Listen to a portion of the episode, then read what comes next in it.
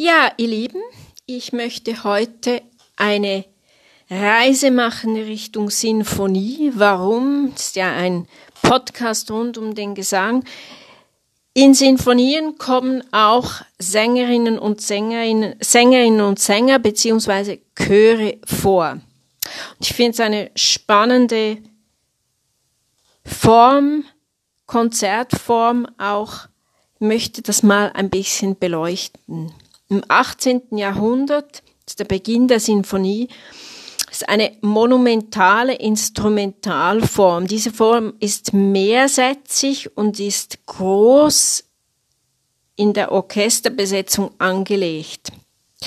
So entstand übrigens auch die Konzertveranstaltung, wo wir Sängerinnen und Sänger ja sehr stark tätig sind. Früher, vor der Sinfonie, gab es im, im, im höheren Bürgertum Konzertveranstaltungen so im, im, im kleinen Kreise für eine, für eine gesellschaftliche gebildete Oberschicht. Und so kommen jetzt mit der Sinfonie im 18. Jahrhundert die, die Konzerthäuser zum Vorschein. Das Großbürgertum ging ins Konzerthaus. Natürlich, da wurde auch so äh, gesocialized, aber man traf sich dort und man, man, man, man bildete sich weiter. Die Sinfonie hat ihre Basis in der neapolitanischen Oper. Deshalb auch. Sie dreiteilige Ein Einleitung, ein geschlossenes, konzertantes Stück. Und Bläser kamen dazu, also es wurde opulenter. Haydn war eigentlich der Schöpfer der Sinfonie. Circa 100 Werke stammen aus seiner Feder. Der erste Satz ist belebt, belebtem Tempo. Der zweite Satz ist eher langsamer und gemächlich, hat so ein, ein gesangliches Tempo. Der dritte Satz dann wieder ist rasant, sehr schnell. Die Klangfarben sollen auch zum Spielen anregen. Also durch auch diese Größe kann man mehr mit Klangfarben spielen oder auch wieder mehr mit, mit Forte und Piano. Man kann mit einem großen Orchester kann man ein, ein wunderbares Piano machen, wenn, wenn es gibt so einen guten Streicherteppich oder Bläserteppich, wenn die Musiker sehr gut sind. Ludwig van Beethoven schaffte ein ganz anderes sinfonisches Level. Die die Größe ist bemerkenswert bei Beethoven, also das, das veränderte sich auch stark. Die Griffigkeit der Themen, mutig wurde die Harmonik, die, die, die, der, der Satz wurde, die Form wurde gedehnt und die, die, die, die, die, die, die Rhythmisierung wurde leb, lebhaftiger und beachtlicher.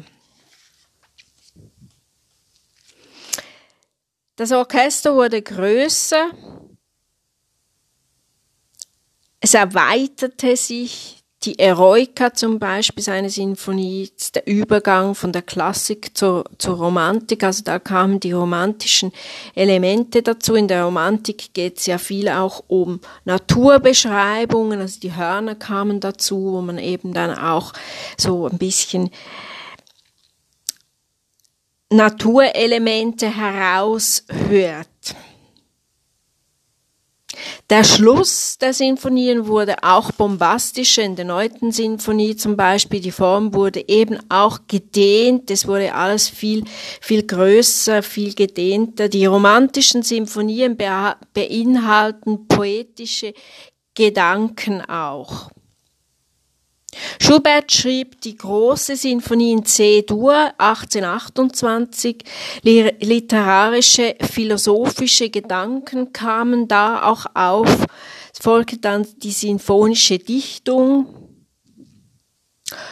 Und nun äh, Liszt schrieb eine Tondichtung die Faust-Sinfonie. Das würde jetzt zu lang dauern, wenn ich da noch über die Faust-Sinfonie mich auslassen würde, aber die Tondichtung, das war dann schon, schon auch spannend. Dann Johannes Brahms schrieb verschrieb sich dann wieder mehr der dichten Musik, also der reichen Harmonik. Da ging er tiefer drauf ein, und Anton Bruckner stand dann so dazwischen, 1863 bis 1896. Die Impulse kamen auch von Wagner und Schubert bei Bruckner. Also das, wenn ihr jetzt eine Bruckner-Symphonie, neunte, neunte Bruckner-Symphonie oder oder fünfte Bruckner oder egal, hört man in eine Bruckner-Sinfonie rein und da hört man schon, schon Elemente von, von, von Wagner, aber auch von, von Schubert kraftvoll wird die, die Musik, die Weite der Musik. Und auch wenn man bei Bruckner, Bruckner war ja da in, in, in, in St. Florian, war er ja Organist in Linz. Und wenn man seine Musik hört, wenn man diese, diese Bruckner-Sinfonien hört, dann hört man so ein orgelartiges, eine orgelartige Orchestrierung raus. Mein Großvater war ja Organist und ich habe seit klein auf, seit ganz klein auf Orgelmusik gehört und, und wenn man da reinhört, ist wirklich eine, eine orgelartige Orchestrierung. Choralartige Instrumentalformen auch. Das sind ja natürlich eben auch alles kirchliche Elemente. Dann, wenn man weitergeht bei der Malersinfonie, sind auch grandiose, monumentale Teile hörbar. In der dritten Sinfonie kommt ein Chor vor, habe ich schon selber gesungen mit David Zielmann hier, der gemacht. Dann Sibelius, und Elgar in Russland, Prokofjew und Sostakovich führten mit neuen Inhalten diese Form weiter. Bei Reger, Schreker, Schönberg, Weber, Darius Mio hat der Formbegriff Sinfonie nur noch wenig mit der herkömmlichen sinfonischen Form zu tun es wurde dann schon sehr stark von diesen eben von, von Reger und eben auch Schräker, Schönberg sowieso. Auch Darius Mio ging dann wirklich viel, viel, viel weiter und wurde viel freier und man kann wirklich so die, die, die, die sinfonische Form kann man nur noch schlecht raushören. Dafür kam 1950 Martinu Penderecki die kommen wieder zur, zur herkömmlichen Form der Sinfonie zurück. Also es war mal eine, eine Zeit lang eine, ein, ein Ausschweifen aus dieser Form, ein, ein, ein, Ausbrechen aus dieser Form und eben Martinu und Penderecki 1950 kamen wieder zurück. Hört mal rein in diese Sinfonien, eine wunderbare Form, angefangen von Beethoven, dann eben auch, wie ich schon sagte, Schubert. Dann Beethoven finde ich wunderbar. Dann eben, wie ich auch sagte, Liszt. Diese Tondichtung hört mal rein in die Faustsinfonie.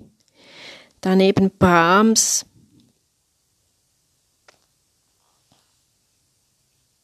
Dann eben Bruckner natürlich, all die ganzen Bruckner-Sinfonien, das ist wirklich sehr, sehr spannend, sehr, sehr dichte, dichte Musik, gewaltige Musik.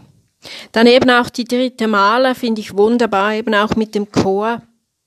Und achtet mal auf diese Formen. Ja, in dem Sinne hoffe ich, konnte ich euch so ein bisschen einen Überblick mal so in eine andere Richtung geben. Aber eben, wenn man bedenkt, dass, dass eben die die Sinfonie ihre Basis in der neapolitanischen Oper hat, dann ist es eben nicht verwunderlich, dass ich da mal ein bisschen was über, über die Sinfonie auch sage. Ja, in dem Sinne, bleibt gesund, alles Liebe.